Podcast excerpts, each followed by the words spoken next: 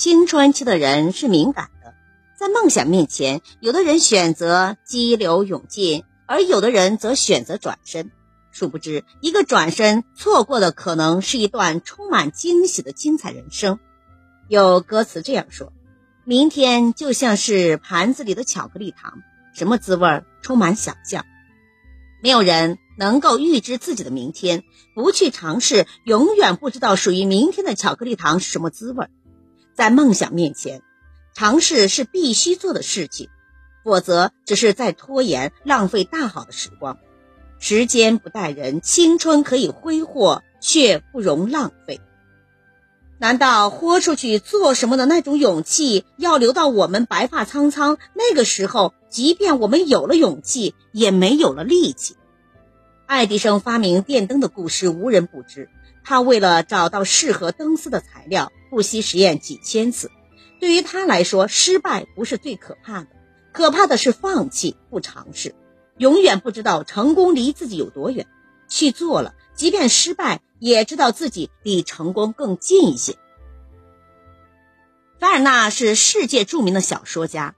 他的科幻小说《气球上的星期五》风靡全世界，这也是他曾经的梦想。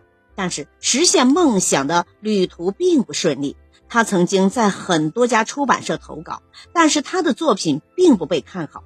这时的他只需要一点点的冲动，一点点的失落，就能让他的著作永远埋没。但是他没有选择放弃，他仍旧为之努力，因为他坚信梦想可以实现。而结果也正是他预料的那样，在第十六家出版社的时候，给了他机会，也就造就了一位世界级的科幻小说大师。失败和梦想总会有那么一些若有似无的关系。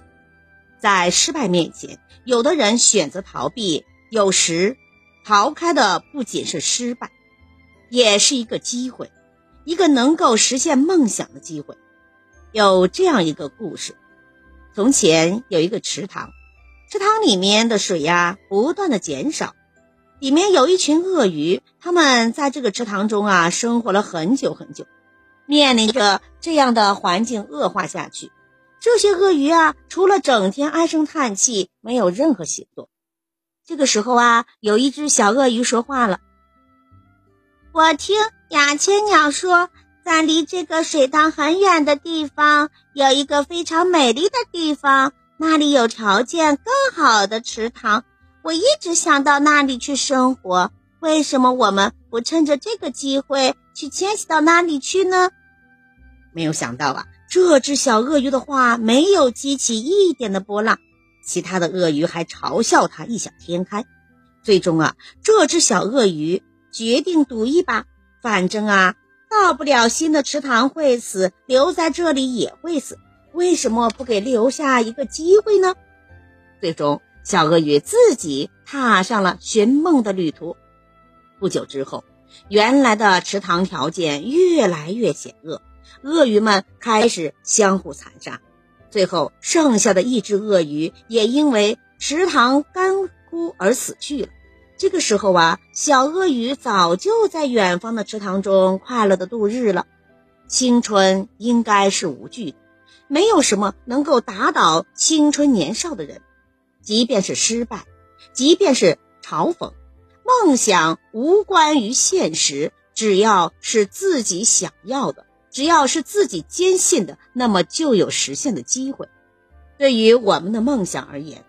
最可悲的不是他人不理解，也不是别人的嘲笑，而是我们自己选择了放弃。